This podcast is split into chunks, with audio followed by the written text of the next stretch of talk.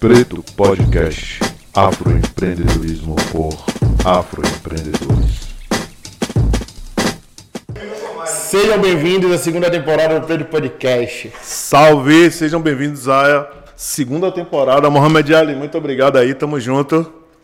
Vixe, foi uma batalha, mas estamos aí, vamos nessa. Suado, espaço novo, lugar novo, mas a mesma direção, que é contar a história de afroempreendedoras, afroempreendedores potentes e nessa segunda temporada vai vir com muita polêmica. Muita polêmica, é polemiquinha. Galera, é, a segunda temporada é, é, é um misto né, de, de, experiência que a gente já obteve na primeira, de várias histórias que foram muito marcantes, foram muito especiais e vem muito mais histórias especiais na segunda temporada. Vamos começando hoje com uma mulher poderosíssima, forte, e vocês vão ficar de boca aberta com o poder que essa mulher tem. Para apresentar essa mulher, Mônica, a grande empresária articuladora, né, que mulher preta de Candomblé veio aqui, vem aqui hoje com a, a, pessoa que está por trás e na frente de negócios aí que estão fazendo diferença, chamando muita atenção aqui no nosso ecossistema, como o Malembe Food Drinks, como Roma Negra, como a Posada Tamboleiro. E tem um bocado de coisa porque a gente vai caçando na rede social. Ela acha que a gente só fez as perguntas no WhatsApp, mas a gente vai olhando na rede social. Irmã, muito obrigado, seja bem-vinda. Seja bem-vinda, Mônica. Oh, meus meninos, obrigada eu, imagina, Thiago. Ah, Mohamed, poxa, eu tava já uma cara pedindo pra mim. Por favor, Thiago, me chama, me chama. Tava doido assistir, né? A maioria, não consegui todos, mas a maioria dos episódios eu assisti. A primeira temporada é excelente. E fiquei assim, ai, será que dessa vez sou eu? Tô aqui, agradeço com Abrindo, abrindo os trabalhos da segunda temporada. Não podia ser outra pessoa, Mônica. A gente acha, a gente visualiza muito isso é, negócios exponenciais com crescimento muito bonito e muito, muito, muita referência, né? E essa é a ideia de, de, que as pessoas vejam esse programa, que as pessoas vejam o Preto Podcast como uma forma de se inspirar em pessoas que estão crescendo muito, com muita força e de forma bonita. Plataforma, a gente está dizendo que é uma plataforma de desenvolvimento. É, Agora a gente está sendo muito testado. Passamos uma primeira temporada de 10 e é incrível como a sua participação foi muito do retorno, assim. Você foi uma das pessoas que mandavam áudio, que falava, pô, assisti, gostei disso. Quem é esse empresário, essa empresária? E o apoio, sobretudo, à nossa. É a, a, a, turma, né, de falar, pô, tem um podcast, outra pessoa falar, Mônica me falou, acabei de falar com Mônica que Mônica me falou. Então, agradecer por isso. Agora a gente vai também nessa onda de agradecimento, agradecer as pessoas que apoiaram a gente para chegar até aqui, que é a Casa de Rosa, mandar um abraço para Roberta, para Tia Rosa, agradecer pela nossa abertura de caminho, ser nossa casa. As portas, né? As portas para a gente começar. Cozinha da Mari, né? Tá aí dando esse apoio pra gente, fortalecendo o nosso Preto Podcast. É a realeza, né? A gente não pode esquecer da realeza. Vamos lá. Vamos lá. Vista Realeza, hein? Vista Realeza. Pedir a vocês para seguirem a gente no Instagram, arroba Preto Podcast, Preto de Poder, P-O-D-E mesmo, porque a gente está discutindo isso aqui e a gente quer falar sobre, esse, sobre isso nesse podcast, nessa temporada. No Instagram e onde mais, Mohamed Ali? No YouTube, né? Se inscreve lá, a gente precisa muito dessa força de vocês. Quanto mais vocês se inscreverem, mais nosso conteúdo chega em outras pessoas, em outros negros, em outros afroempreendedores, em outros empreendedores também que queiram aprender, queiram se inspirar. Né? É muito importante que você se inscreva nesse canal. Mônica, estamos falando de poder e aí é importantíssimo que saber a história de pessoas poderosas que a gente traz aqui. A gente só traz, a gente está trazendo as pessoas que estão construindo é, uma turma de peso que tem construído negócios importantes. Mas antes dos negócios tem as pessoas. Então, é, para ter esses negócios com tanto poder, com essa, é, esse êxito e essa prosperidade, tem que ter cabeças firmes que estão à frente, contribuindo para que esses negócios aconteçam. Quero que você conte sua história aí. A gente quer te conhecer. Quem é Mônica? Ai, ai, ai. Vamos lá. Quem é Mônica? Bom, de Salvador, graças a Deus. E, assim, já com 41 anos, uma trajetória empreendedora que está aí na faixa dos 24, que eu comecei aos 16, por aí. É, filha de Dona Jacira, irmã de Sérgio, que também já foi meu sócio lá na, na Mei Bahia. Casada com Diana Rosa, que é uma das sócias no Home, no Malembe. Um, pisciana tímida, mas também criativa, né? Então, minhas caminhadas aqui para Salvador vêm de, desde muito cedo, né? na periferia, cresci na periferia de Salvador e a partir do momento que eu comecei a acessar a informação, e isso vem lá da Steve Biko, né? Que eu tive, eu sou, sou fruto da Steve Biko. Então, é, e aí isso transforma a gente, e a informação transforma. Dali em diante, comecei a caminhar por muitos caminhos. A história é longa, vamos canalizar para algum ponto, porque a história de Mônica, Mônica Tavares, é, um, é uma multidão de coisas. Né? É muita coisa, porque a, a vida da mulher preta, lésbica, de uma periferia que busca ascender, que busca ter um, uma vida mais confortável, que busca ter grana e, e apresentar o que vem, vem que passa em nossa cabeça é algo muito delicado, né? Então a gente precisa administrar isso, faz um jogo de cintura, mas acima de tudo é só essa baiana aí que vocês conhecem, que cruzam sempre nos caminhos aí do centro histórico. Eu sou isso mesmo. Você agora é da, da área do centro, também da área do centro histórico. Também. É, tem um impacto gigantesco. Seus pais. Aproveitando essa deixa do centro histórico, por que o centro histórico? Porque eu lembro que a gente bateu um papo uma vez e você falou que não, velho, é o nosso espaço, a gente não pode deixar passar. Eu quero que você me, me diga o porquê, fale pra galera porque essa, essa força. Tem sentido, faz um é, não foi à toa não, sabe? É, o centro histórico a gente está falando de maneira subjetiva, talvez para alguns, para mim é muito mais objetiva, sobre um resgate territorial. Um dos prejuízos que a população escravizada teve maior foi a perda do solo né, foi a perda dos espaços de suas terras e casas. Então a gente tem um centro histórico, né, construído por nossos ancestrais, à base de muita tortura, né, de exploração de mão de obra terrível, e simplesmente isso é, não nunca é, nós nunca éramos protagonistas desse espaço. Ficávamos sempre ali, né, nos bastidores, operando, construindo, sendo explorados e, na verdade, nem, nada ali se destacava como se fosse mesmo nosso. Era como se trabalhássemos para pessoas sempre. Era o que eu, como eu enxergava o Pelourinho. Uma máquina turística de Salvador que era muito bem explorada por pessoas brancas e endinheiradas. E eu me questionava o, o, protagonismo do empresariado preto no centro histórico, já que para o resto do mundo ali era uma referência né, muito grande, era o cartão postal. E como pode uma cidade tão preta não ser, em sua maioria, administrada comercialmente?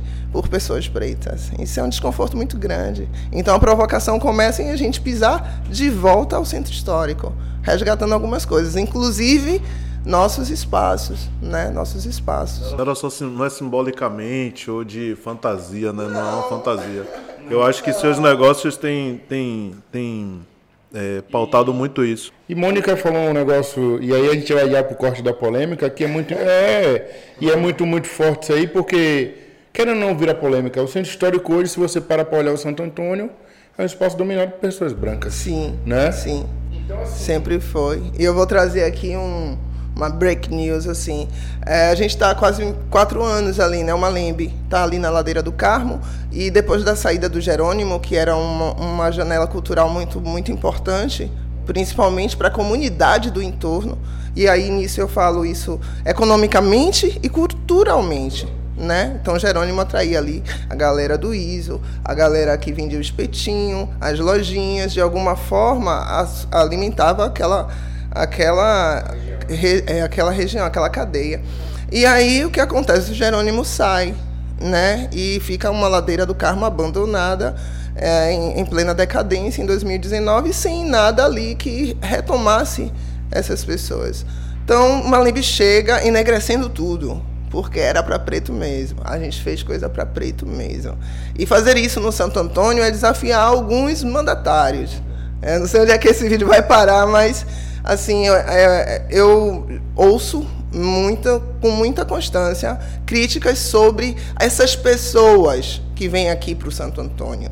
Como se ali fosse um território né, dos donos dos casarões, né, se esquecendo, põe a comunidade, a comunidade à margem e, e se incomodam com os passos largos de nosso povo.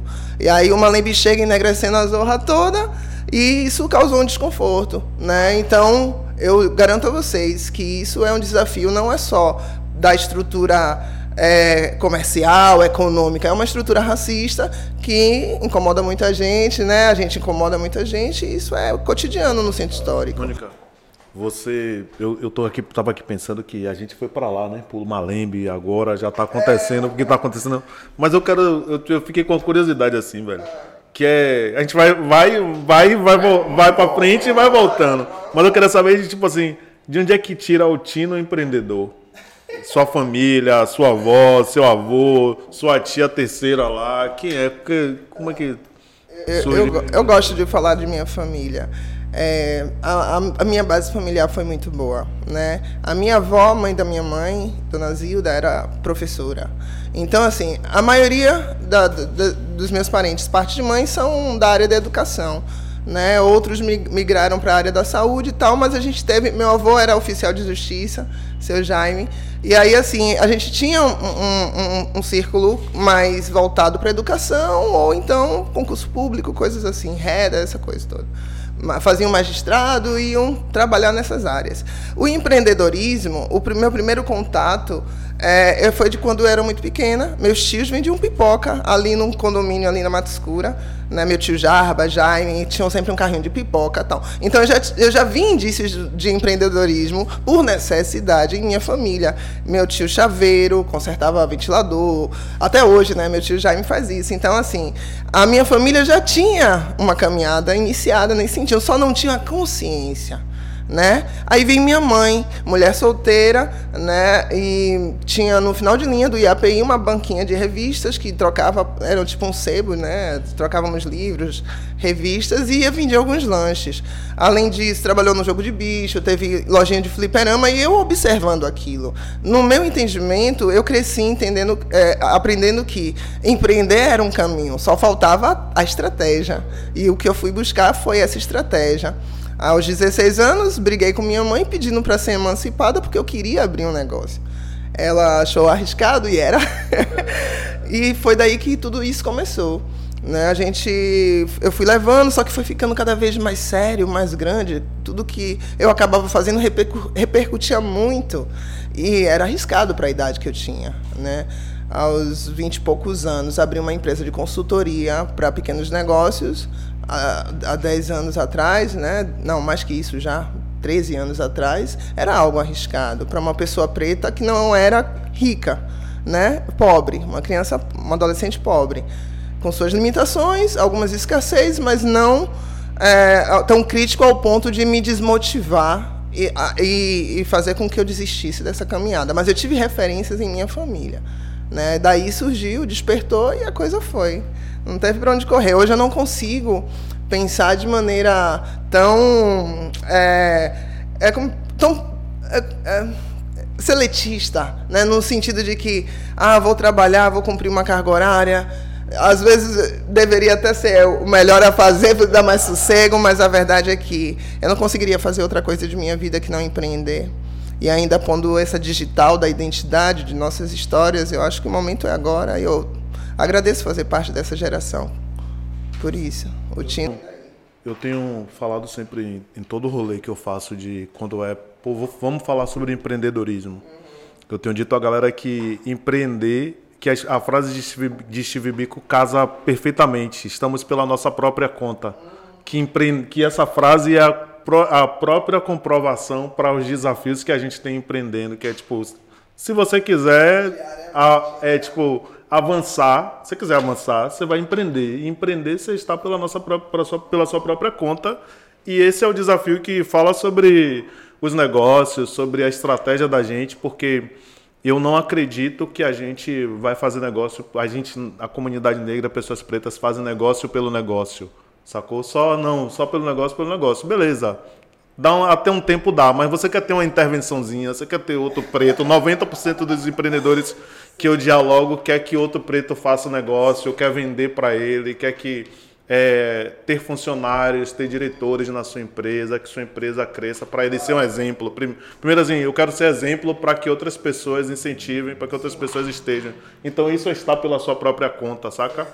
E é, eu queria saber de você se esse negócio, os seus negócios são pautados nessa pegada. Você já falou, ah, um negócio preto, uma lembre é um negócio preto, pá, queremos, queremos que a comunidade negra esteja. É isso. É, a construção de um projeto como uma Lembe, por exemplo, foi algo pensado. Ele não foi, é, se puséssemos uma linha do tempo, é, ele foi um grande negócio para um curto prazo né, de elaboração e execução. Fomos muito rápidas, mas ele foi projetado para isso. Era realmente era um grito, sabe? A gente só se queixava de, da falta de espaços espaços voltados para nós. Eu estava cansada de ir com uma namorada e ser distratada, é, ou dizer ah, que você não pode beijar a sua namorada, a sua esposa. Você montada. É, enfim, eu estava cansada de ficar levantando a mão para o garçom e ou quando entrasse numa loja pergun é, dissessem um preço antes de qualquer coisa, antes mesmo de dizer um boa tarde. Estava cansada disso. Então, é, eu sou muito da ação, né? Filha de algum também tem dessas. Então, assim, diante de um desafio como esse, eu não pensei duas vezes. Eu disse, olha, eu vou fazer. Ninguém faz, eu vou fazer. Conte a história toda aí. Né? são, como é que é. Aí, o gente quer saber tudo. É, é uma lenda, é uma lenda. Conte logo pra galera. Malembe Barril, Malembe é uma das coisas mais bonitas da, das quais eu faço parte. A Milena, ela veio já com isso, vem de Feira de Santana, virada na zorra, criticando muito a cidade por falta de espaços seguros e com identidade, né? Porque Milena, assim como eu, também teve um despertar é, mais para a fase adulta do que da, da, fase mais nova. E aí ela já chega aqui em Salvador berrando, não tinha atrações, não tinha nada que fosse feito para nós. E ela traz isso, se junta comigo. A gente chama a Daiane Menezes, que também é uma criatura foda. E convida a Diana para que a gente fizesse a conexão com a África também, né? Porque Diana tem essa bagagem né, juntamos as quatro e decidimos. Só que naquela coisa, sentamos uma, na sala da casa lá em Itapuã, começamos a rascunhar e ninguém tava botando fé de que aquilo. Ele disse: Sim, Mônica, vai fazer onde? Tem que achar o ponto. Ele disse: Não se preocupe, vou procurar o ponto. Aí saí, procurei, achei. Achamos, achamos o ponto, pessoal, vamos. Mas já assim não tem dinheiro. Ele disse: Não se preocupe, vamos dar um jeito. Aí alugamos o ponto e construímos em pouco tempo, acho que quatro meses talvez no máximo cinco, a gente pôs uma lembre de pé e dizendo a que veio, né, que não foi a passeio, para dizer esse espaço é feito por pessoas pretas, para pessoas pretas, e essa é a nossa prioridade. E assim, não basta ser só preto, né, um espaço preto. Isso OK, também que se tenha, tudo bem, mas a ideia é fazer diferente e ir na contramão de todo esse comércio que já é carregado de um estereótipo racista, homofóbico, sexista. Então a gente vai na contramão quando tem mulheres à frente de um bar, né, muito bem frequentado, por sinal. Né, as melhores pessoas dessa cidade passam no Malembe. E assim, a gente fez isso desafiando o mesmo sistema. E sem medo, agora sem grana. Né? Essa é a parte triste da história. Sem dinheiro, sem dinheiro. O financiador é a nossa preta, nosso preto cliente que vai lá e compra, cons, consome, leva a galera. São esses nossos apoiadores diretos, né? Quem segurou a onda na pandemia, por sinal. Foram essas pessoas, os clientes do Malembe, vocês. E daí o Malembe já se posiciona em muito pouco tempo, eu considero, né? Porque eu estudo a estrutura, o esqueleto de um negócio no prazo de dois anos, é razoável que o negócio é, passe por dificuldades. E, em três anos, o Malembe ganhou uma projeção nacional tão grande que fez com que a gente chegasse onde está hoje. Né? Financeiramente, eu acho que ainda não há um reconhecimento até porque isso não depende só mesmo da cadeia do consumo, depende de uma outra estrutura muito maior, né? A mão do Estado também para o incentivo a negócios como os nossos e principalmente de investimento mesmo, de verdade, não de brincadeira, sério. Eu não posso estar tomando dinheiro sempre na mão do meu amigo pessoa física que sabe que acredita, saca? Então é uma coisa que eu critico, mas ao mesmo tempo vendo as dificuldades, eu acho que o que nós fizemos foi extraordinário. É extraordinário. O que eu sempre falo é que é proposital essa, esse não investimento, né? esse não investimento nos nossos negócios é, de, é uma forma proposital de não ver nós crescermos.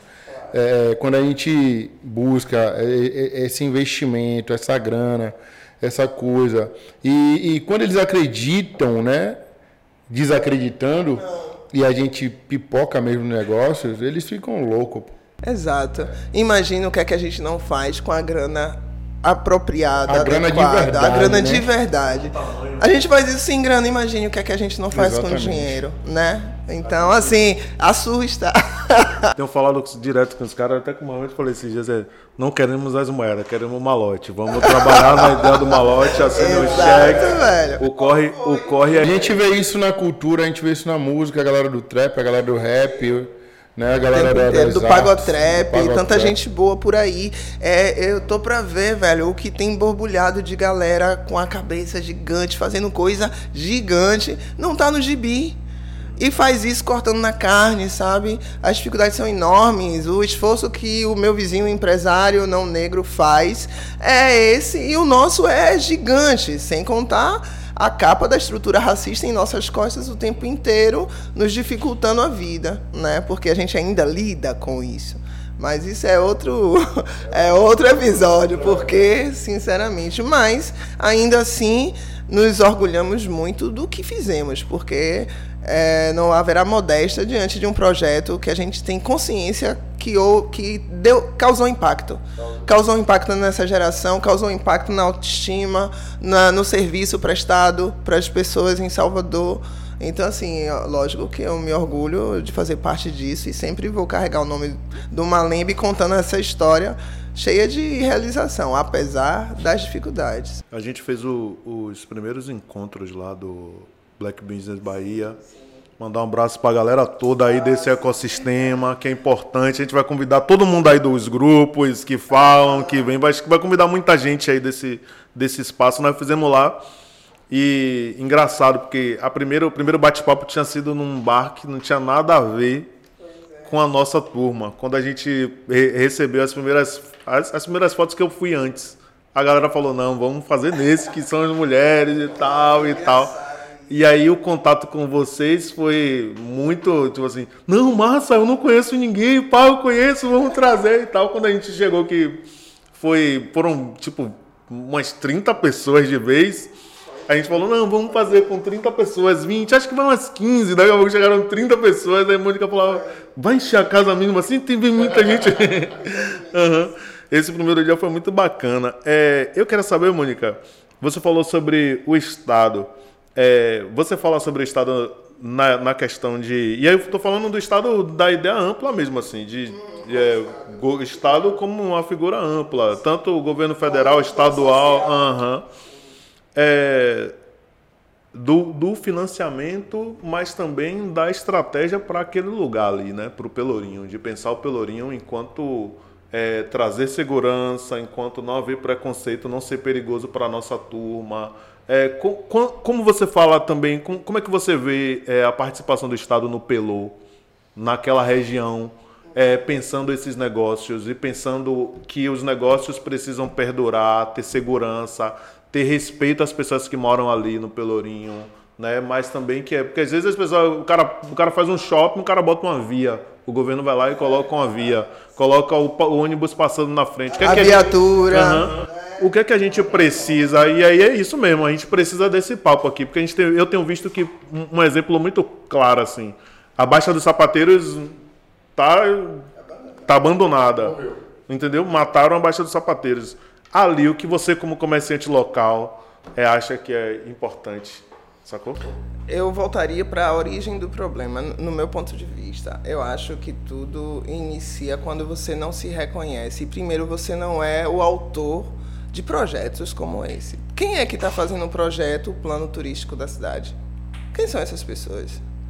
Então vamos lá, eu conheço muita gente da cena, do empresariado baiano, pessoas da área da cultura, enfim, conheço muita gente. Eu não estou vendo nenhuma dessas pessoas na cúpula da, né, do, da, da máquina pública planejando um futuro para os negócios a partir da perspectiva do afronegócio. Isso precisa ser é, ajustado. Existe um movimento, hoje um, já se reconhece, até porque né, seria muita tolice não reconhecer, mas já se reconhece a potência que é um negócio preto. Isso financeiramente falando, né? E, e todo mundo sabe os né? números. Há pessoas de fora vindo consumir isso a partir do, de, dessa consciência. Mas então existe aí a, a, máquina pública tentando pegar uma carona né, nesse, nesse momento, é, o despertar. Mas falta, não adianta você fazer pensar dessa forma se não puser pessoas envolvidas na questão para resolver a questão.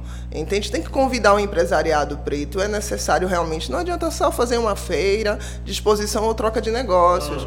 É, aquele né? papo que a gente teve, né, Mônica? Não é só folclore, né? Não. É porque os nossos negócios vão além de folclore, vão além da baiana de Acarajé, Sim. vão além da capoeira, vão além do turismo. Da baiana, da fotografia, da fitinha do Bonfim. Tem negócios de tecnologia aí, ó, é, exportando, sabe, produto para fora. É, então, assim, é inadmissível que não haja um investimento é, grande, pesado para esses negócios ali no centro histórico e que tenha um olhar mais estratégico a longo prazo, visando a ampliação disso, porque senão pode ocorrer uma migração de bons negócios para fora do centro histórico, por falta de reconhecimento.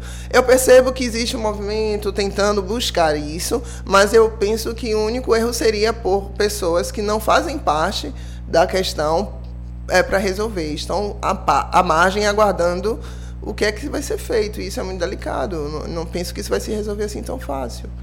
Tem que conversar com, com a galera que está ali movimentando a cena. Olha só o que é que a gente está trazendo. Olha o Black After que a Milena faz, que traz pessoas de vários bairros, né? E pessoas até de, de outras cidades. Então a gente está movimentando muito bem o centro histórico, mas ainda não chegou ninguém para conversar sobre como podemos planejar o próximo ano, por exemplo, fora da pandemia. Política, eu, tenho, eu falo quando eu falo, ah, vamos conversar sobre política pública, política rica para o povo pobre, não política pobre para o povo pobre, né? Ou política que com menos dinheiro para a gente que está precisando a, a, a é, a ascensão. É necessário que tenha financiamento maior, né? Ah, você é MEI, não vamos te dar 20 mil, 10 mil conto, velho. Às vezes ah, o, o, o negócio não está preparado, mas o quanto você contribui, o quanto você faz com que aquele sonho também se fortaleça para que pense que pode ser maior, tenha um posicionamento para que seja um negócio maior. Eu acho que o poder público precisa estadual. Eu sempre falo com os caras, velho, eu quero dinheiro, mais dinheiro para os nossos negócios. Não quero que você me dê 22 mil 12 mil para você talvez tentar e em três meses, um mês acaba o seu investimento. É, olha só, é, existiria um caminho muito mais fácil que é, o poder público poderia utilizar para acessar isso. Sabe de que forma? A geração de emprego e renda. Eu vou dar aqui um exemplo. Só nossos dois empreendimentos empregam quase 40 pessoas. Né? Ontem nós ganhamos, né, da mão da, da, da, da Ivete Sacramento, o, o, o selo da diversidade. Massa, né? Massa, Foi muito bacana. 30%, 35% do nosso quadro é LGBTQIA. Alguns são de dentro da própria comunidade. A gente está falando de políticas públicas. Eu não vou conseguir gerar emprego para causar esse impacto, que é efetivo e a curto prazo, se não tiver condições de manter as minhas empresas de portas abertas. E aí, como é que o Estado vai fazer isso? De maneira canalizada, ele poderia, sim, dentro dos critérios, quaisquer que sejam mais iguais, para como outros empresários, disponibilizar os mesmos 200 milhões que os sertanejos ganham para ganham fazer fazer sei lá o que, shows. Enfim, 200 mil, 300 mil, é muito dinheiro. E para nós não chega esse volume. Então, assim, microcrédito ajuda, é um paliativo. Mas é micro. Mas é micro, ainda é micro diante de projetos tão grandes como os nossos. A gente sabe o impacto que isso tem. Não precisa ser muito bom em matemática para chegar a essa conclusão. O impacto direto da economia gerada por meio desses negócios na comunidade e na nossa população preta, ele é considerável. Então, assim, há uma forma muito fácil de você conseguir atingir políticas públicas. Só ler os números, né? É, você pode fazer políticas públicas até mesmo por meio do empresariado que carrega um compromisso. O Roma Negra iniciou as atividades com a parceria é, da minha cesta, que seria destinando parte do lucro do restaurante para cestas básicas no entorno da comunidade. É uma política pública ou não é? Sim, E como é que faz isso chegar? A empresa assinando a cesta. E por sinal, deixa a dica, gente. Consulta aí, minha sexta, Caio Nascimento, Rosiane, um projeto incrível, Vamos né? Trazer, vamos trazer várias, várias, várias empresas de impacto social, assim, e, e a gente tem a minha sexta, a gente conversou sobre ter a minha, ter a minha sexta aqui. Que a gente, você foi você até que apresentou. É, deixa eu te fazer uma pergunta aqui, porque você falou sobre. É, já foi falando, eu te perguntei sobre o Pelourinho e tal, e você já falou o segundo negócio. Qual é o segundo negócio? Como é que foi montado o Roma Negra? Eu, eu, eu, eu percebo que tem uma diferença no, do Roma para o, o, o, o Malembe, mas eu queria que você, que é a criadora aí, uma das criadoras, contasse pra gente. Isso é engraçado porque faz confusão na cabeça de muita gente. É, primeiro porque é, comparam. E eu acho, é, com sinceridade, eu acho um absurdo comparar o Malembe com Roma. O Malembe é algo único, certo? O Malembe, é, talvez, é, se eu tentasse repetir, eu não conseguiria fazer algo igual. O Malembe é algo único. Fomos finalistas no prêmio DBR 2020-22. Né? Ficamos é, nos três lugares, no terceiro lugar, na categoria trajetória empreendedora. A gente faz combate ao racismo, a gente busca impacto ambiental. Uma Lembe chega em Salvador dizendo que não vai usar canudo de plástico, que não vai usar copa descartável. A gente emprega pessoas pretas, LGBTQIA+. Uma Lembe é foda. Uma Lembe vem trazendo é, esses desafios, essas pautas que não abrem mão, desde que nós, nós iniciamos. Então, assim, essa comparação, ela não faz sentido. Agora, se vocês quiserem dizer que eu sou criativo o suficiente para, com as conexões que eu tenho, que são as minhas sócias, a gente consegue fazer duas, três, quatro coisas diferentes, eu agradeço e admito. Então, sim, são duas coisas diferentes. É, a estética também tem alguma diferença, mas a gente foca em um público-alvo que é a classe média preta, porque ela existe. A gente não vai ficar aqui dizendo que não existe uma classe média preta, porque isso é um absurdo. E por que, que não haveria produtos e serviços para esse público? E eu sou empresária. com, qualidade, com qualidade e preço, né? Parece. Sim, com atendimento, qualidade, sofisticação, talvez, por que não? Né? Então eu viso lucro, eu viso oportunidade de negócio. A ideia é essa. Então a gente trouxe dois produtos que são diferentes para abraçar a, a esse público consumidor consciente, né, cheio de identidade, de exigências e dentro de um contexto super a ver. Então, mais que surjam. E eu vou aproveitar, vou trazer já uma novidade, né, para vocês dispararem em primeira mão. Primeira mão, para o podcast, hein? Tão não, importante, hein? Não fica por aí só, né? A gente está sempre em movimento. E por mais que a gente sempre tenha os obstáculos de sempre, que é a questão financeira, econômica, porque não foi fácil, né, os últimos dois anos, acho que para ninguém, né, e para nós não seria diferente. Apesar disso, a nossa criatividade, como eu acabei de dizer, ela é quase que infinita junta várias cabeças dentro do centro histórico, você vai ver surgindo coisas que talvez você nunca tenha pensado. A gente vai vir agora com uma novidade em outubro, a convite do Miguel é, e do Rodrigo França, lá do Rosa Malê. Vamos juntar as principais, os principais espaços pretos mais novos, né, dessa temporada aí, dessa última, desses últimos anos, e vamos criar, lançar agora em outubro a Rota Gastronômica Ancestral, que vai ser um projeto contemplando os espaços pretos, né? Como forma de valorização, como forma também de não construir tabus, divisões ou concorrências diretas que nos impedisse de caminhar juntos. Então a gente é, vem puxando aí o Malembe, o Roma, Rosa Malê, a convite dos meninos e topamos na hora, né? Porque a ideia é essa, vamos fortalecer e mostrar que a gente tem esse nível de organização, a gente consegue fazer coisas que tentam fazer e nos excluem mas a gente aceita um desafio todos os dias. Então isso não é nada. A gente vai fazer, vai fazer bonito. Logo, logo vocês vão ver isso aí pipocando na rede. Vai ser lindo. Porque. Manda material pra gente pra a gente fazer essa divulgação fazer. também. Vamos, vamos. De bola. Eu, eu gosto dessa coisa de que você faz um negócio e você acaba. Toda vez que. Quando eu comecei a fazer as coisas de, de empreendedorismo, eu ficava querendo criar negócios, porque eu ia para uma atividade eu falava até no primeiro episódio eu falo, velho, eu ficava olhando uma oportunidade atrás de outra oportunidade, pensando, poxa, por que as pessoas não viram isso aqui? Como é que você faz isso aqui? Isso aqui é interessante desse jeito.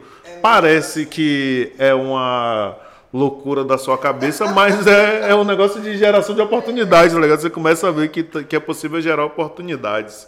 Eu, eu acho que todo mundo deveria é, ouvir a sua ancestralidade, seu anjo da guarda, para aguçar sua criatividade. assim. Nem todo mundo tem pra, o talento para os negócios ou para as artes, mas ouvir para suas áreas.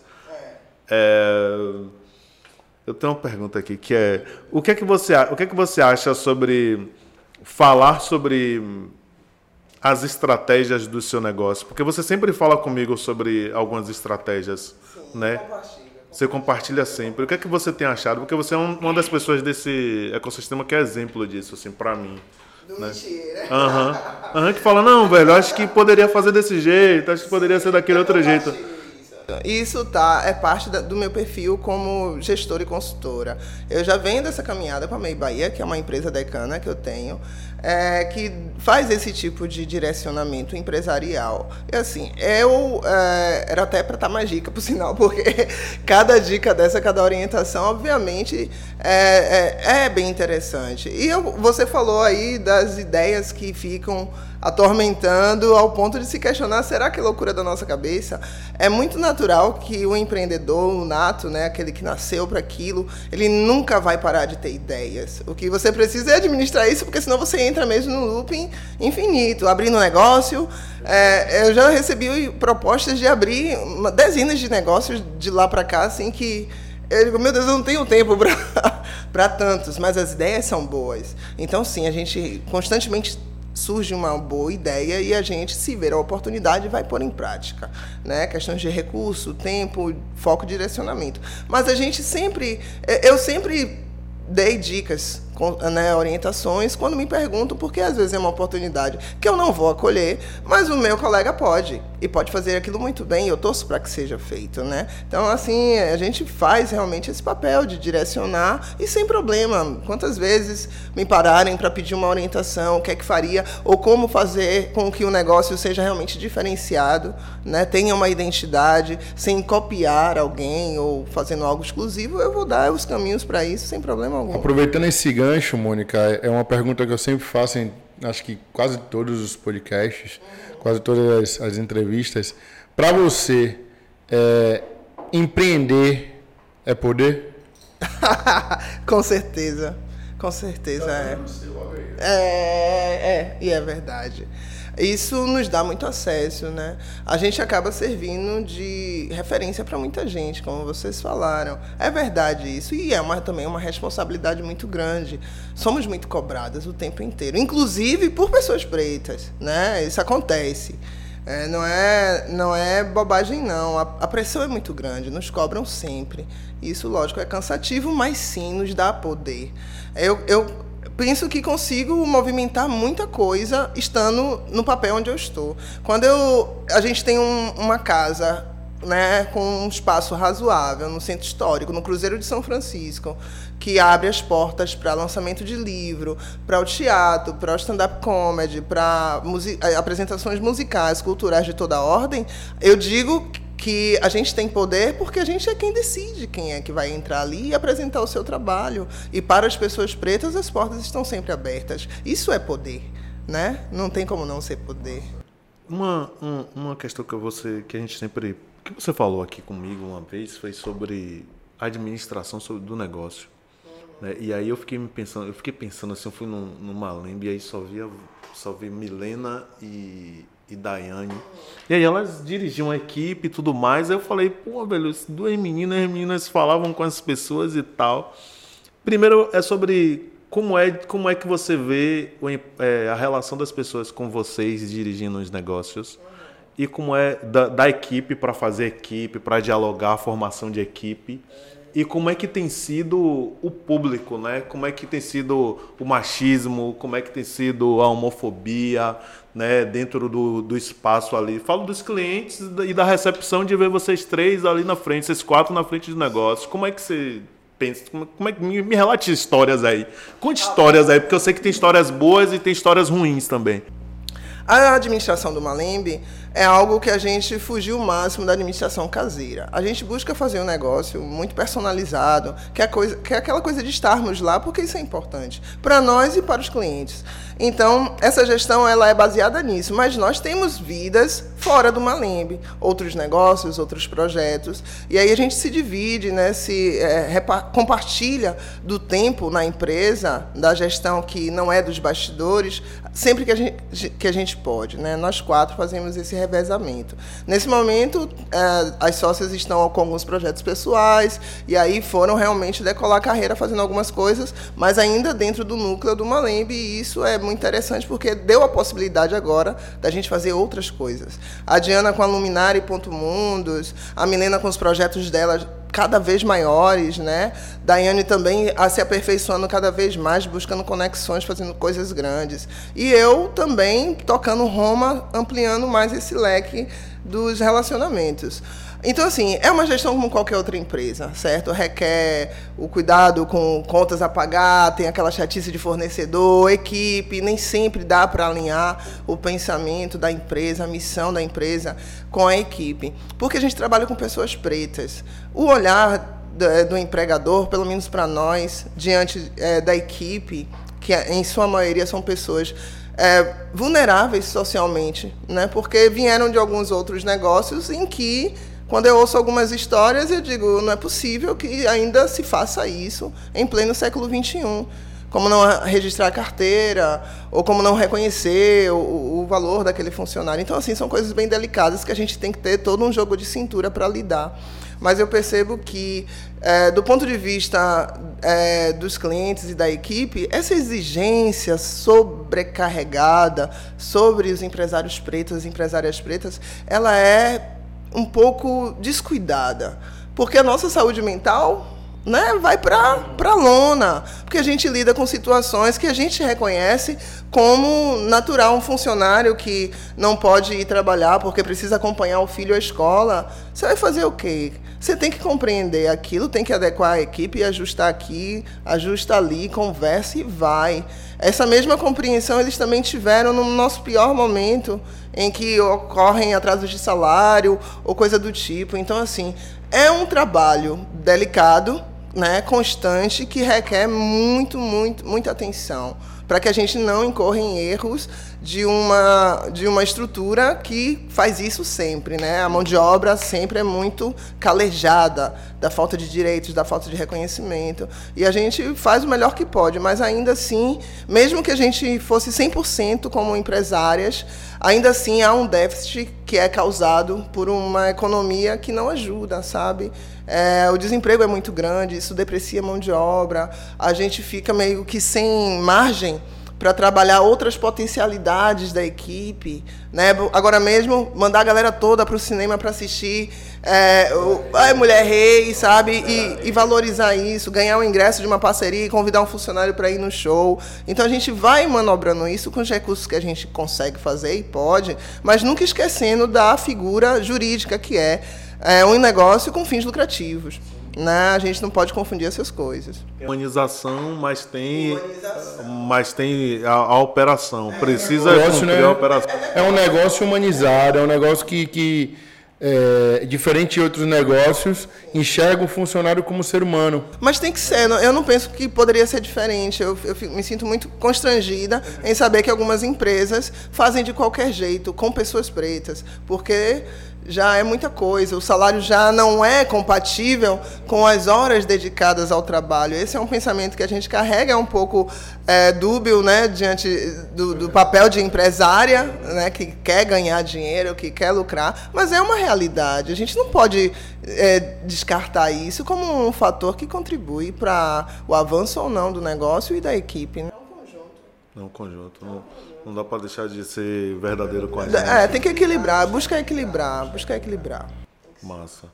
É, eu queria que você dissesse aí, desse uma ideia para nossa turma, que é algumas coisas que lhe inspiraram, tá ligado? Tipo assim, por exemplo, eu quero saber um livro, um vida, uma frase, para você deixar aqui uma pessoa para que você dissesse para a turma assim, pô, velho, essa pessoa aqui é uma pessoa que me inspirou essa história, eu quero que você acompanhe o livro, o que você quiser. Ou se você quiser dizer os três também um filme. vamos começar então falando da minha mãe. Né? É, é muito delicado, porque minha mãe uma mulher preta. Eu poderia falar muitas outras referências, inclusive dessa geração agora. Tia da né? gente, viu? Tia tem da muita gente. gente, tem muita gente, tem muita gente boa. Falando que é tia da gente. Sua mãe já é tia da gente.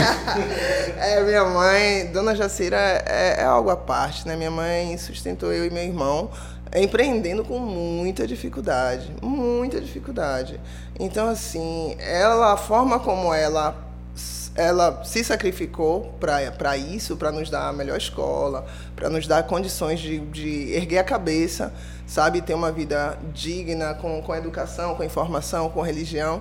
Essa base vem dela, mas me inspira a história de vida dela por não ter em nenhum momento desistido ou poderia ter simplesmente se, se entregado né, a, a, uma, a uma desesperança e não teve. Ela sempre apostou em mim. Então, acho que eu teria que retribuir a ela esse reconhecimento de mulher que me inspira. Então, minha mãe, sim, é uma mulher inspiradora para mim. Hoje é assistente social, ah, já está em casa tranquila, de boa. Mas, para mim, eu, eu, seria um pouco injusto não dizer que ela é quem me inspira. Fora isso, o que é que eu gosto de, de fazer? Eu ouço muito sobre política, eu ouço os vídeos do Silvio Almeida, livro Vou Inicial da Bárbara Carini agora, que eu estou com uma pilha de livros acumulados. Ela lançou recentemente, então a gente vai dar uma checada no livro para poder retomar o ritmo da leitura. Mas tudo que eu acompanho, que faz nutrir, que, que, que me alimenta como empresária, como pessoa, está dentro desses contextos políticos, sociais e principalmente no contexto político mesmo, com essa política nacional que a gente está hoje. Eu venho acompanhando mesmo isso. Então, de alguma forma, me manter informada é mais uma das estratégias que eu tenho para tocar os negócios e continuar tocando a vida. Né? Porque queira que não, essas, as, as, informações também impactam na gente diretamente, né, no negócio. E não deixar nada passar em branco, né? A gente está sempre em, em, vigilância, né? Principalmente nesse, nesse, nesse período aí desses últimos quatro anos, que se a gente para um segundo, a gente toma um bypass e que a gente não tem como voltar mais atrás. Já escuto os sinais da, da, da boa nova. Eu escuto os sinais da boa nova, estou nesse pensamento aí. A energia é essa, né? A energia é essa a gente já está vibrando isso aí. É, venho fazendo uma crítica muito séria, apesar de não falar muito, né? Como eu disse, não, não sou de estar dando as caras, mas acho necessário agora nas últimas semanas fazer uma chamada para virar voto, para a gente realmente mudar. Da forma como está, não dá mais. A população preta ficou na linha de frente de tudo isso e alguma coisa precisa ser feita. Então, a política é algo que eu acho que é um dever, né, meu como empresária, como cidadã, como mulher preta, é, fazer parte e me movimentar, me posicionar. Então, eu, eu faço disso também algo importante. Eu não ponho isso à parte da minha vida, não. O voto é secreto, né? É, pois é. A, mesmo, ainda mais aqui, não posso falar, mas é isso. A gente precisa fazer alguma coisa. Do jeito que tá, não dá. Nosso voto aqui é secretíssimo. ah, obrigada, ainda bem. Vai perguntar? É, eu quero, quero pedir primeiro aqui nesse corte aí, porque agora é o momento de pedir a galera para seguir, para você dizer as suas redes sociais, dizer onde é que a galera te acha, onde é que a galera vai achar essa consultoria aí, como chegar. Diga aí qual negócio você quer negociar e a gente vai fazer o corte. Então tá bom. É, a gente tem quanto tempo ainda? Ah, tempo que a gente precisar aqui. Então vamos lá. É, você me perguntou algumas histórias assim que aconteceram no Malembe e eu acho que você pode, vocês podem usar isso depois. Eu tenho algumas histórias bem pitorescas, que uma é para uma autoanálise de nós como consumidores pretos sim, que somos, sim. né? Que é a história de um, uma cliente que teve no, no restaurante e ela não gostou do prato, ok? Isso é, é, acontece, né? É natural às vezes por, não estava do jeito como deveria sair, acontece. E aí estávamos nesse dia lá no restaurante, o garçom, eu via a movimentação e tal, mas ninguém chegou para falar nada comigo. Depois eu chego numa lembre que a gente fica fazendo tipo elevador da Serra, subindo e descendo, subindo e descendo. Aí chego numa lembre e fiquei sabendo que elas estavam refazendo um, um rios, reclamando que estava péssimo, que estava horrível. E aí chegou lá, é, falou muitas coisas ruins, né, publicamente. E nós estávamos ali ao lado. Aí eu chamei, busquei saber o que foi que houve, que esse é o papel. A gente recebe as críticas de braços abertos para poder melhorar, é lógico, porque não pode só aceitar que um cliente para qual a gente trabalhou para fazer aquilo sair bem, saia insatisfeito das casas. Então a gente tem muito esse cuidado. Aí eu fui pedir desculpas, né, tentar ver se, se tinha alguma forma de resolver e aí é que vem a surpresa de que ela já tinha publicado um, um, vídeo horrível falando muitas coisas. E eu acho que é uma falta de sensibilidade muito grande quando você lida com negócios pretos, sabe? Porque talvez em um outro restaurante, uma mistura fina, um amado, as pessoas não, faz, não fazem isso. Ah, eu me refiro nem pessoas brancas nem, nem pessoas pretas.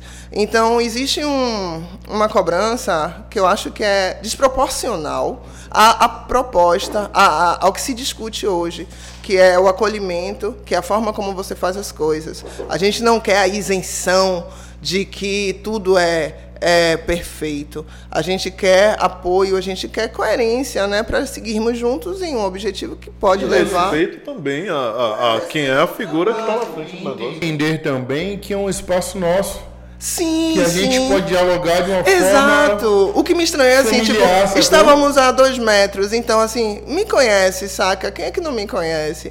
Ô, Raston, Mônica, olha, tá assim, tá assim, assado, eu resolvo na hora, a gente resolve na hora. Então, assim, não é mesmo para sair, nem que a gente faça a troca, não, mesmo que perca ali, a gente vai corrigir porque a gente quer que a pessoa saia satisfeita. Então a gente busca é, é, esse resultado, mas às vezes uma pessoa ou outra, não é a grande maioria, mas eu, eu apelo sempre para a sensibilidade né, de quando você lida com pessoas pretas pelo cuidado que se tem que ter, né? Eu acho que é o mínimo que a gente precisa construir em um período de tam tamanha violência.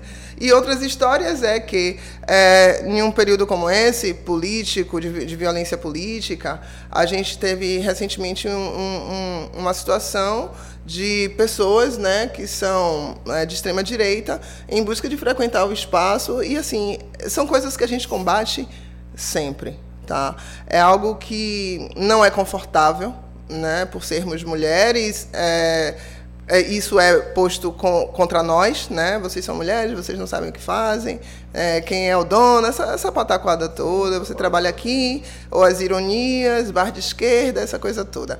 Então, assim, é, a gente sempre combate isso com muita legalidade, ok? A gente busca, a gente tem total consciência dos nossos direitos e obrigações, mas principalmente dos nossos direitos como comerciante, como cidadão. Então, chegando lá, vai sempre ter uma resposta muito à altura daquele tipo de agressão. Ali é um espaço de aquilombamento, né? E eu peço que sempre que as pessoas que não se sintam confortáveis com a diversidade, né, com a, o número de pessoas pretas e lindas que frequentam nossos espaços, que busquem outros que fiquem confortáveis.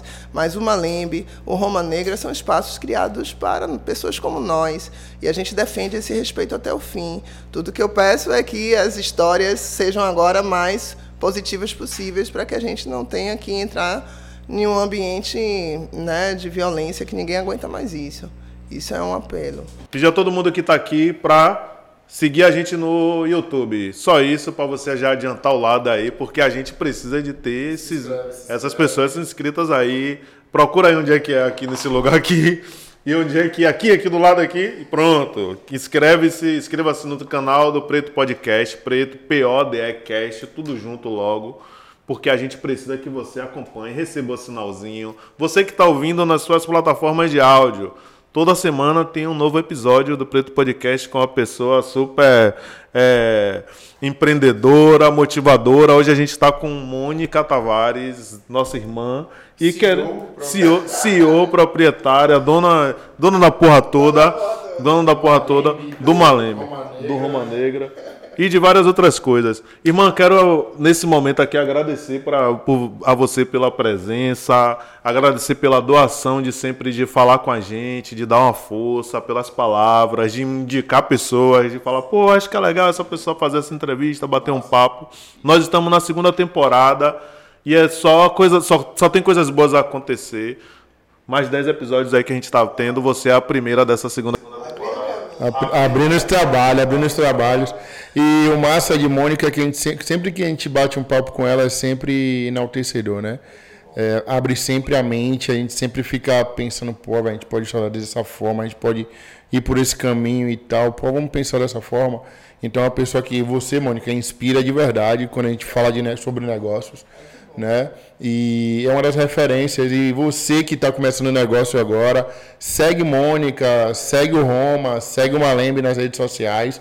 É, eu acho que a gente segue muita gente que não fortalece nada com a gente.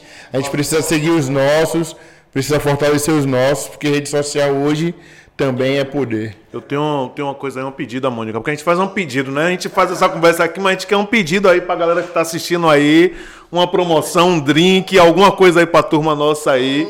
Pode mandar aí, você que vai dizer aí o que é que pode ser lá do Malenga, do Roma Negra pra essa galera. Jogue duro, porque a gente é venda, né? A gente quer vender aqui esse negócio, quer vender.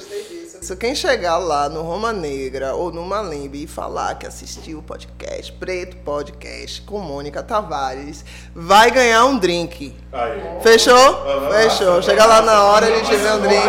Mas tem que, ó, eu quero ver esse negócio bombando aí, viu? Vou, vou fechar o drink pra galera que assistir, que curtir a página tem que curtir, seguir lá a página e dizer que assistiu, se apresentar, olha, assistir, vai chegar lá, vou autorizar, fazer esse, esse mimo para aqui os telespectadores. Eu fiz agora a venda, mas eu me lembrei de uma coisa. Falei dos drinks lá do Malembe, que vocês têm uns Malembe, é, vocês têm uns drinks massa lá. Eu nem bebo, eu nem bebo álcool, mas eu sei que tem uns drinks, eu cheiro, vocês me oferecem, bebe aqui, Thiago. Eu falo, gente, eu não bebo, vem aqui só ver. Os drinks, em sua maioria, foram criados por Daine Menezes, né? Ela que é a criatura da mixologia, que faz toda aquela coisa que vocês veem aí bombando no Instagram. Ideia dela, caracterização dela, deve estar surgindo com alguma novidade no próximo ano com a carta de drinks do Malembe. E sim, temos o carro-chefe, que é o próprio drink da casa. Tem uma contribuição, outra da Diana, que fez lá o Afrodésia. E no Roma a carta é, em sua maioria, feita por Diana. Então, assim, os drinks são diferentes, né? A gente põe sempre como marca a cachaça, porque é uma valorização de nossa cachaça. Né? Essa coisa de usar vodka é para os russos. E de russo ninguém quer saber. Ninguém quer conversa com os russos. A gente faz com a cachaça, que é um produto que é nosso, é muito bom. Sim, e exatamente, nada como valorizar nossos produtos.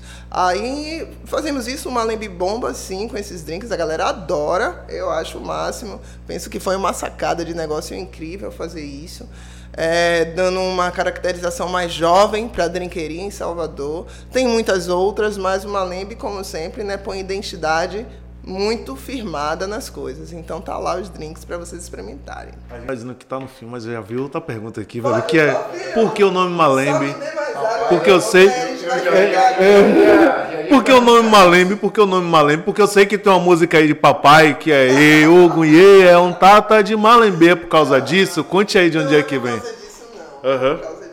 A história do nome, a gente estava pesquisando o nome e queríamos algo que fizesse conexão com a África. Angola, e também pela ligação que Diana tem né, com a terra angolana, a gente fez um, uma pesquisa sobre palavras que em português é, do, do, Brasil e português de Angola tivessem ou alguma semelhança, enfim. A gente pesquisou sobre isso. Encontramos um cara no YouTube que deu uma lista de palavras que têm significados totalmente diferentes aqui e em Angola. E Malimbe era uma das palavras. Eu bati o martelo como sendo o um nome com uma ótima é, é, sonoridade, né? Pegou fácil, a galera amou. Se fala Malembe hoje, todo mundo sabe. e aí vem, vem do quê? Em Salvador, aqui na Bahia, né, no Brasil, a gente é, reconhece essa palavra Malembe como sendo algo ligado aos orixás, está é, mesmo vinculado às raízes, às religiões de matrizes africanas, né, a depender da nação. E aí é como rogar aos orixás, pedir licença, pedir agô. Lá em Angola tem uma outra perspectiva que eu acho muito interessante, que tinha tudo a ver com espaço. Porque queríamos um espaço que naquele período, logo após é, Bolsonaro né, assumir e tal, então aquela coisa toda, e a gente queria A gente queria algo que as pessoas pretas, quando chegassem, se sentissem tranquilas, seguras, calmas. Então, em Angola, basicamente é esse sentido. Tudo bem que eles usam lá meio que pra, ó, se acalme aí, relaxe, devagar, malembe, malembe. Não se apresse. Eles usam dessa forma, mas nós aqui, a gente fez a ponte e fazia todo sentido porque a maioria de nós também somos candomblecistas e a gente entende que é, usar o, o, as informações, a história dos nossos ancestrais, as referências que temos, nada mais é do que nos reconhecermos. Então, casou muito bem o Malembe, sendo aqui em Angola, as pessoas conhecem, e eu acho que foi uma boa escolha o nome. Parabéns. Uma dica aí, para finalizar a dica, viu? Se ligue no nome. Antes de finalizar, Mônica, é, é uma pergunta que a gente também sempre faz, né? Para você, o Black Money, ele funciona? Você tá vindo de uma polêmica, né, não, Mohamed? Polêmica, Uma polêmica é sempre uma polêmica. Ah, claro que funciona, funciona. É, essa geração, ela é mais consciente, né? Ela sabe muito bem que o dinheiro dela tem um valor e ela não vai gastar esse dinheiro de qualquer forma, em qualquer lugar. Eu conheço pessoas que pesquisam os espaços pretos para consumir, seja lá o que for. Eu acho isso muito interessante. Eu só penso que a velocidade como isso acontece ainda é lenta para as nossas demandas, necessidades atuais. Já éramos para estarmos mais fortalecidos nesse sentido. Então eu penso assim que o pequeno comerciante né? Como Diana sempre lembra, ah, tem ali a dona Ana da esquina que tem a barraquinha de água de coco, vamos comprar água de coco do drink nela, mulher preta. Então assim, a gente faz essas conexões, mas ainda é de forma muito muito amadora. Eu penso que o real black money mesmo da grana pesada na mesa, no malote, ele vai vir de grandes empresas que compreendem que essa, essa iniciativa ela é necessária para que daqui a alguns anos a gente possa continuar afirmando aquilo que eu costumava dizer sempre. Somos o futuro econômico, mas seremos se nos organizarmos efetivamente. Sinto falta de uma associação, uma organização em Salvador de empresários pretos com poder de decisão ali na mesa do, do, do jurídico que vai discutir com a, com a Câmara de Lojistas, que vai negociar políticas realmente voltadas para os negócios pretos. Eu acho que esse nível, o, o CNPJ da coisa, eu penso que isso é um caminho inevitável. Eu penso que está lento ainda, para alcançar esse objetivo. Deveríamos estar mais. A representação jurídica. Sim, claro, é necessário. Quem é que representa o empresariado preto? Quer ver uma coisa? A carta é, é, a favor da, da democracia. Eu senti falta, eu sei que tem personalidades pretas que assinaram essa carta, mas eu senti falta de um grupo coeso que representasse os empresários pretos do Brasil. Por quê? Cadê isso? Vai ser eu que vou ter que fazer isso de novo também. Tô brincando. uma polêmica aqui. É, a, gente debateu, a gente debateu isso aqui dentro dessa sala, inclusive, quando a gente estava em reunião com Marcos Casais, um grande abraço, Casais. É, a gente trocou uma ideia sobre essa questão de, de associativismo, né? Que a gente precisa fortalecer isso. Um cara incrível que vocês deveriam chamar para esse bate-papo aqui o Davidson Lima, gerente da Caixa Econômica, cara que tem realmente um pensamento alinhado sobre isso, sobre essa organização. Né? A SPD fazia isso, quer dizer, ainda faz isso de uma, como instituição, e a gente não está ainda com isso organizado para esse período de agora, para enfrentar questões políticas, econômicas, discutir preço, discutir mercado, coisas grandes, porque somos grandes. Então eu senti falta dessa representação e por isso eu penso que o Black Money ele tem que ser melhor organizado para ele funcionar mesmo em cadeia cíclica, girando sem o dinheiro sair de jeito nenhum não vaza, não vaza. Ele entra por outros meios, mas não pode vazar. E aí roda, mas isso requer organização. Demorar mais tempo na nossa mão. Sim. Que a história de demorar mais tempo na nossa mão não é na mão de um de, de apenas um consumidor, é na mão é na mão dos, dos grandes negócios. Exato, tem que ser assim. Aulas hoje também. Agradecer a você por vir aqui, por trocar essa ideia, pela por toda a generosidade. E é isso, velho. Preto Podcast Afroempreendedorismo por Afroempreendedores. Muito sucesso para você, muito sucesso lá no Malembe, muito sucesso no Roma Negra e todos os outros negócios. Convida a gente que a gente vai. É, manda aí que a gente vai. Mandar um abraço para Marcos, que está aí na produção, a direção da nossa ação aqui. Agradecer a Casa de Rosa, agradecer a Mirella Aragão, que batalha, briga, chama a gente no eixo, mas ajuda muito aqui a gente nessa produção. A todo mundo que foi do, do outro, do, da outra temporada. Acho que abriu os caminhos, né? Os caminhos para que a gente fizesse. Agradecer também Casa de Mari, é o cara que está fortalecendo a gente, Cozinha da Mari, Cozinha da Mari, né? É o cara que que está fortalecendo aí, é, participou da primeira temporada, é um cara que entendeu que a gente precisa se fortalecer. E você, afroempreendedor, que queira também contribuir com o nosso, nosso podcast, em parcerias, e a gente vai estar falando de você aqui. Fique à vontade. Vista Realeza aí, viu? Segue essa parada. Mônica, valeu, brigadão. Posso agradecer aqui, pessoal. Você. Vou fazer uns agradecimentos especiais, por favor. Eu não poderia deixar de agradecer, porque assim, é, ninguém faz nada só.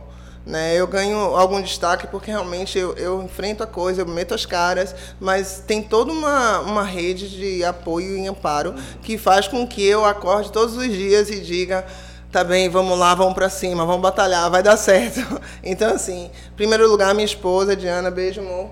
Você é realmente, ela é fortaleza e faz com que a gente, né, com que eu tenha condições, estrutura, saúde mental para dar seguimento às coisas.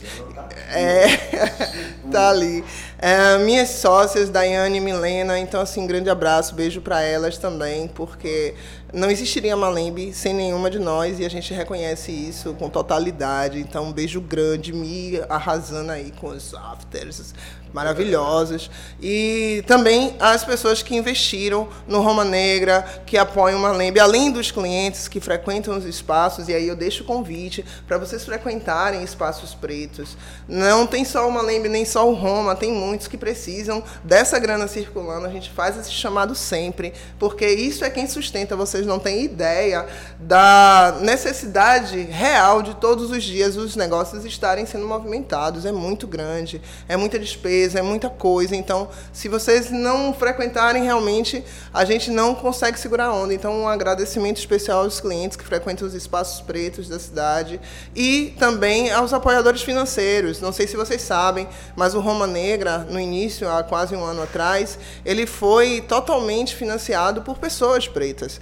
É, foi uma coisa que a gente estava buscando. Disse, pô, não é possível que para abrir um negócio a gente tenha que ir lá pedir grana a galera. E não estava rolando. Quem fez isso foram essas pessoas pretas. Então, um beijo grande aqui para Karine Wakanda, para o Caio, Roseane, né, que, do projeto Minha Sexta.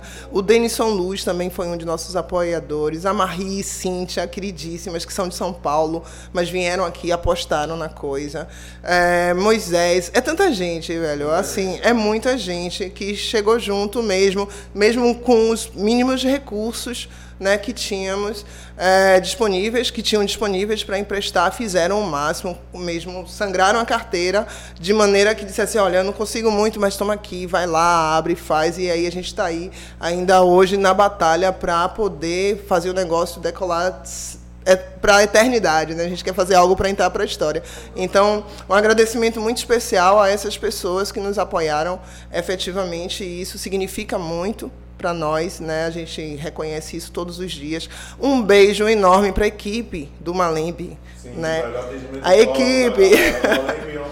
sim, sim, um beijo para eles, porque sim, sim, no Roma também, a família Roma Negra, é, de verdade, eles têm sido nossas bases, nossos alicerces para poder dar essa caminhada aí, que não é nada fácil. Então, um beijo grande aí para os nossos colaboradores que com certeza vão assistir o programa para poder ganhar o drink. Aí é sacanagem. Aí ainda vai ganhar o drink.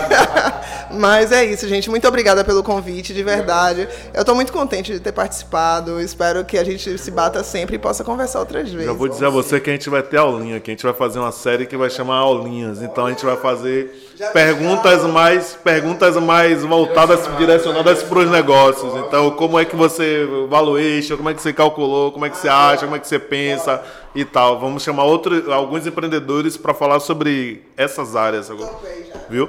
É, já acabamos já. Tchau, um abraço.